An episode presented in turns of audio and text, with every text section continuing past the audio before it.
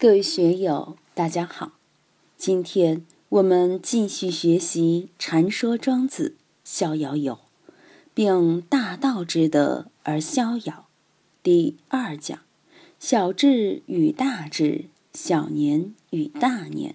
第二部分，大家可以通过查看本段声音简介了解学习内容。让我们一起来听听冯学成老师的解读。当年我在江油当知青的时候，经常到海灯法师那里去。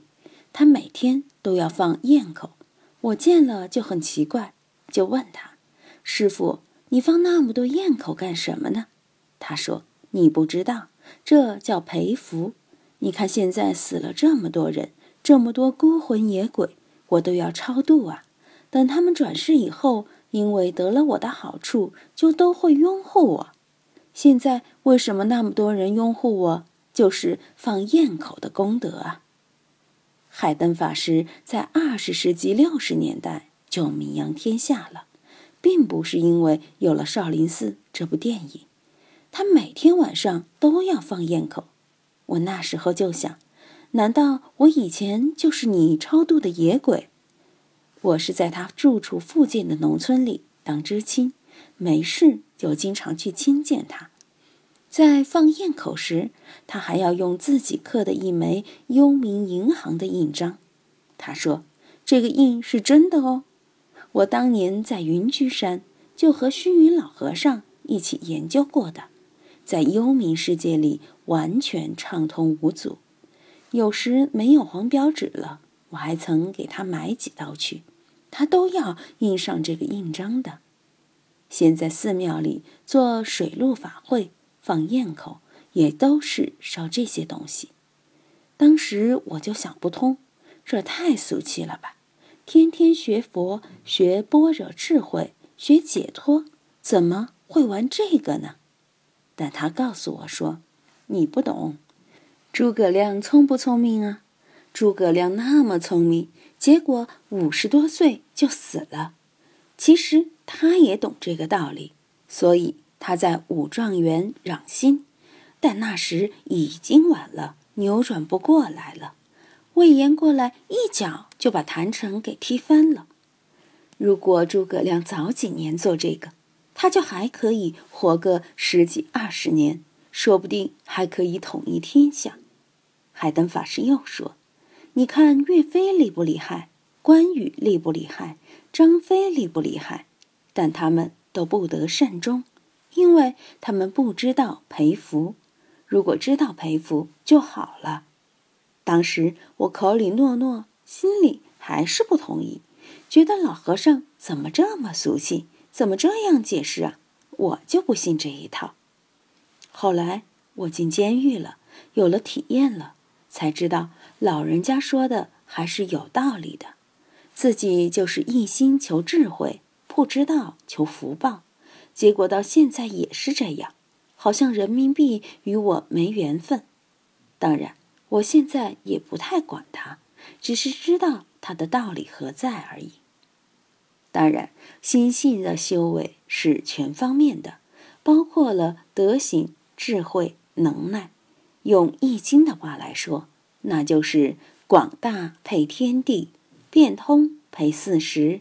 阴阳之意配日用，义简之善配智德，有这样的积累，这个福才培得到位。这个就叫培福，培福有培福的方法，佛教放焰口就是培福的方法之一。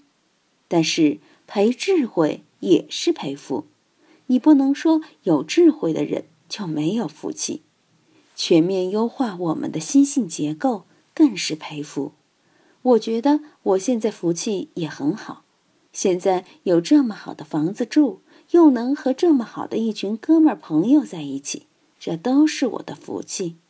那么，福怎么赔呢？有一句俗话叫做“舍得宝来宝换宝，舍得珍珠换玛瑙”。你没有那个舍得的奉献精神，只要别人奉献，只接受奉献。这可能吗？不可能的。赔福的事情都是等价交换，实际上一点不吃亏。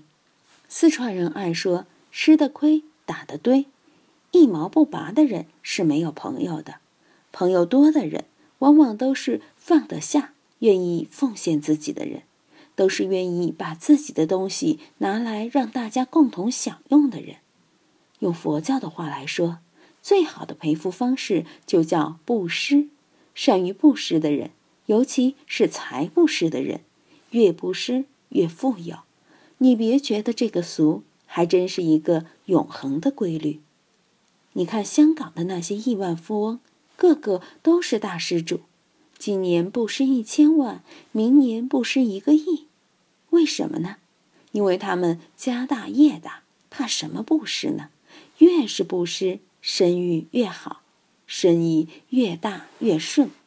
所以庄子这里说的“风之积也不厚，则其负大义也无力”，这一点很重要，我们要留意。水能载舟，风能载翼，不能就事论事，而是要举一反三。直到把这个道理运用到我们的生活事业之中，在我们人生的旅途中，在我们人生的运气上，怎样去料理自己所需要的各种各样的风？我们都希望生活事业一帆风顺，我们都希望能海阔凭鱼跃，天高任鸟飞。要使自己能自由自在，还是要注重这个培风。智慧、福德都不可或缺。背负青天而莫之夭夭者，而后乃金将图南。这是多么了不起的境界啊！能够背负青天，胸朝大地而没有障碍，这就是鹏程万里的姿态。夭恶就是障碍，莫之夭恶就是没有障碍。大家要经常反思，我们的心性有没有障碍？我们的行为有没有障碍？我们的人生旅途有没有障碍？如果有障碍，那么怎样才能排除障碍，从而进入无碍的境界？我反复说过，障碍归根到底是自己心性结构的不完美，说穿了就是贪嗔痴而形成的。王阳明说：“破山中贼易，破心中贼难。”大学讲正心诚意，这都是讲优化我们的心性，除掉心性上的障碍。这样内障既除，外障就谈不上了。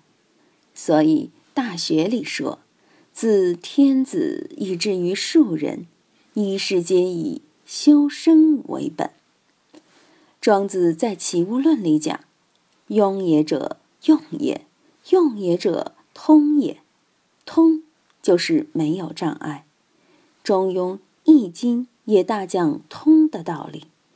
在佛教里，真正的神通就是自在无碍。你自在了，就是无碍。你凭什么没有障碍？就是要陪风。你陪了风，顺风了，就没有障碍了。”你把因缘积聚够了，就可以一往无前了。背负青天而莫之夭夭者，而后乃金将图南。这些资粮积累够了，你有这个通达无碍的本钱了，你就能够图南。图南是什么？去佛教讲的极乐世界也好，去道教讲的昆仑山也好。总之，你就能够随愿而去，任性逍遥，这是一个非常了不起的境界。我们平常都想得自在，但你是否想过，要得自在需要具备什么样的基本功？你的功夫要用到什么地方、什么地步？有的人也许会问：图南是去干什么？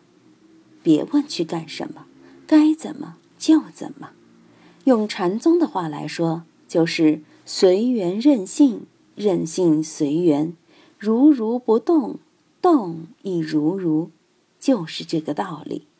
图南就是企图到前面说的那个地方去。南冥者，天池也。到那个极乐世界去，到那一方净土去。今天就读到这里，欢迎大家在评论中分享所思所得。我是万万，我在成都龙江书院为您读书。